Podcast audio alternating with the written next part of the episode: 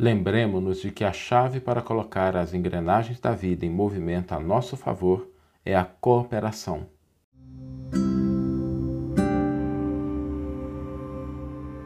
Você está ouvindo o podcast O Evangelho por Emmanuel, um podcast dedicado à interpretação e ao estudo da Boa Nova de Jesus através da contribuição do benfeitor Emmanuel. A nossa reflexão de hoje será como colocar as engrenagens da vida em movimento a nosso favor. Porque muitas vezes a gente sente que a nossa vida está assim meio travada, meio emperrada. Parece que as coisas estão paralisadas, que elas não andam. A gente até tem desejos, tem objetivos, mas parece que essas coisas não avançam como a gente gostaria.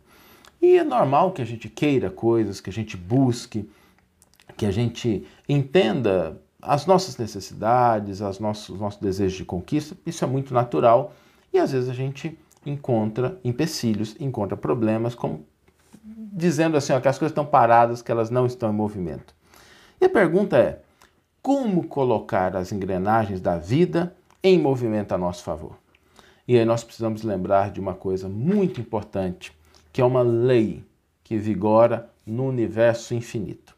A lei é a lei da cooperação. Se nós queremos colocar as engrenagens da vida em movimento, nós devemos lembrar que a lei da vida que permite isso é a cooperação. E paulatinamente nós vamos entendendo isso.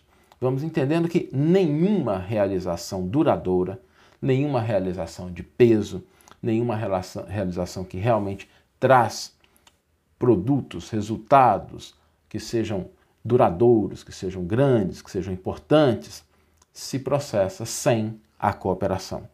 Mesmo dentro das empresas, que é da área de onde eu venho, a gente vem reconhecendo isso já há algum tempo. A cultura da competição, aquela cultura que no passado a gente colocava como sendo, ó, oh, é preciso competir, ser melhor do que o outro, isso é algo que já ficou para trás todas as grandes empresas, todos os agrupamentos sabem que é importante cooperar e estimulam a cooperação, porque reconhece-se essa como uma lei universal. Essa lei ela deriva de uma constatação que é muito natural, ninguém vive só. Ninguém vive de maneira isolada. Nós estamos aqui nos conectando nessa manhã, refletindo sobre uma passagem do evangelho que pessoas escreveram, pessoas imprimiram, que pessoas trabalharam nas empresas que produziram os computadores, os smartphones, os tablets, que trabalharam para que a gente tivesse a internet. Ou seja, nada, absolutamente nada na nossa sociedade se dá sem a cooperação. A cooperação, ela vige na base de todo o movimento duradouro. Sendo assim, o nosso esforço para colocar as engrenagens da vida em movimento deve ser o da cooperação. Aqui eu gostaria de aprofundar um pouquinho, porque às vezes a gente confunde cooperação com negociação e não é a mesma coisa. Tá? Às vezes a gente acha assim: eu vou cooperar com essa pessoa porque eu quero que essa pessoa me traga alguma coisa, me dê algo em troca. Nada de errado com isso, isso é um outro departamento, tá? Feito com honestidade, com integridade, deixando claro, não tem nenhum problema a gente colocar a, a proposta de negociar algo. Agora, cooperação é um outro departamento. Cooperação não é negociação. Cooperação é cooperar, é operar com, é auxiliar, é ajudar. Por que, que é importante isso? Porque às vezes a gente se fixa na pessoa com quem a gente coopera ou nos resultados que aquela pessoa ou aquela circunstância com a qual nós estamos cooperando vai nos trazer. E isso é um equívoco, porque muitas vezes a gente coopera com alguém ou alguma circunstância num numa determinada direção e aquilo que nos auxilia vem de outra direção. Se a gente circunscreve, se a gente fixa o ato de cooperação e de movimento dentro daquele estreito conjunto, nós limitamos as possibilidades da vida de responder aos nossos esforços de cooperação. Porque às vezes acontece isso. Às vezes a gente está cooperando com uma pessoa numa determinada direção, aquela pessoa especificamente não reconhece, ela não valoriza, mas o ato de cooperar faz com que a gente coloque as engrenagens da vida em movimento. E de repente vem um auxílio, vem um apoio de outro local, de outra pessoa que a gente nem estava imaginando. Outro aspecto importante é que quando a gente foca no ato de cooperar, a gente se torna cada vez mais hábil nisso. E a gente começa a enxergar a vida de uma maneira diferente. Não pelos problemas, que são naturais, existem, não pelas divergências, pelos conflitos, mas a gente começa a olhar para as coisas e falar assim: como é que eu coopero com isso? Como é que eu ajudo? Como é que eu melhoro? Como é que eu contribuo? E essa disposição é muito importante porque é ela que revivesse a nossa existência. Quem não sabe cooperar acaba se algemando, se aprisionando, porque resseca a própria vida, resseca a própria existência. Ela não angaria felicidade, porque quem não sabe cooperar vai desconectando-se dos movimentos da vida. Então, isso é muito sério, porque às vezes a gente acaba cedendo, vez ou outra acaba acontecendo, né? ninguém é perfeito, mas é preciso lutar contra a disposição simplesmente de destruir, de atacar. E lembrar o seguinte: a vida não nos pede destruição, a vida nos pede cooperação. Quando a gente coopera com algo, a gente coloca as engrenagens da vida em movimento. Então, diante das múltiplas situações que cercam a nossa vida, existem algumas que a gente tem até vontade de lá chutar o balde, que a gente tem vontade. Agora, quando a gente estiver diante disso, façamos uma pequena análise. A energia que eu vou empregar nessa direção é uma energia que eu posso utilizar cooperando com algo? Se for, seria uma sábia decisão, ao invés de a gente utilizar a energia para destruir, para atacar, para criticar, que a gente utilizasse a energia para cooperar em outro campo. Porque é essa cooperação que coloca as engrenagens da vida em movimento. O Evangelho tem uma frase muito bonita, que está em Mateus 7,7, que diz assim: Batei e abriste-vos-á. E é muito interessante.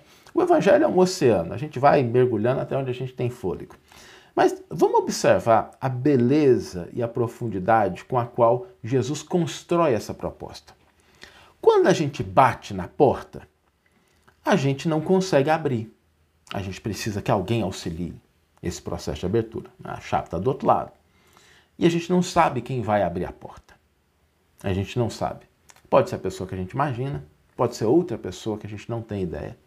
Então é muito bonito como Jesus constrói, porque ele nos coloca na posição de agir, mas sem definir. Olha, eu estou batendo na porta, mas é só para o João abrir ou só para Maria abrir. Não, o importante é que a porta se abra. O importante é que as engrenagens da vida sejam colocadas em movimento, ainda que nós não identifiquemos claramente quem é aquela pessoa, quem é aquela circunstância que vai na medida em que a gente faz essas engrenagens girarem, atuar na direção daquilo que a gente busca.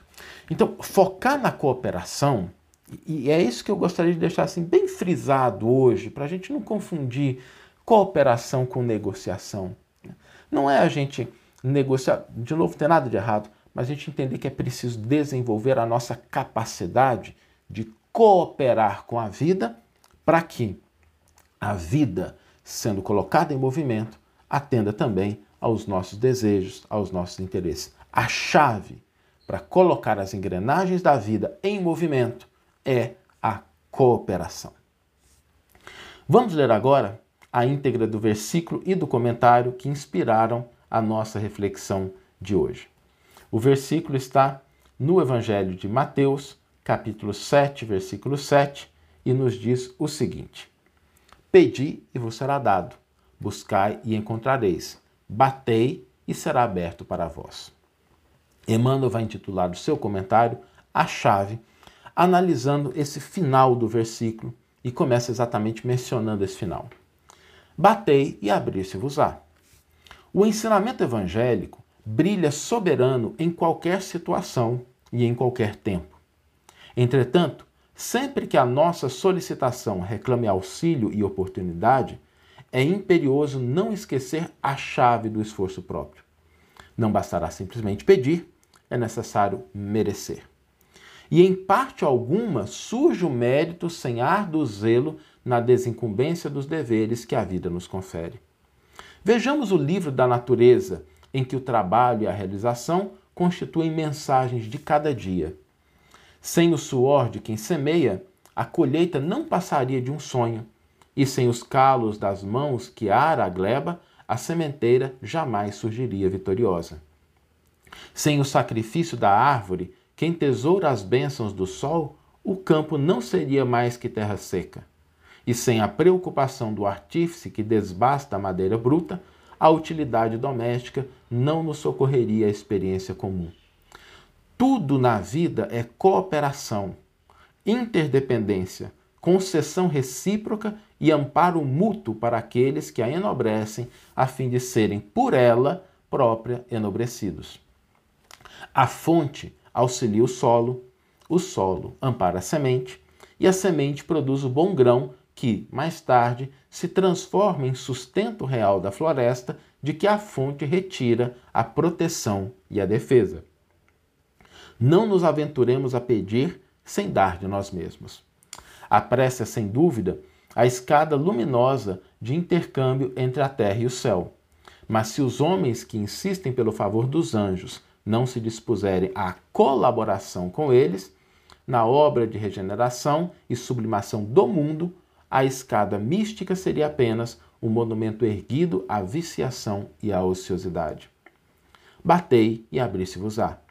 Repitamos com o Evangelho, mas não ouvidemos em todos os passos da peregrinação para o Cristo a chave do serviço edificante, a única senha que nos assegurará, em espírito e verdade, o valor do merecimento justo com a resposta do infinito amor e da eterna sabedoria em favor de nossa própria ascensão.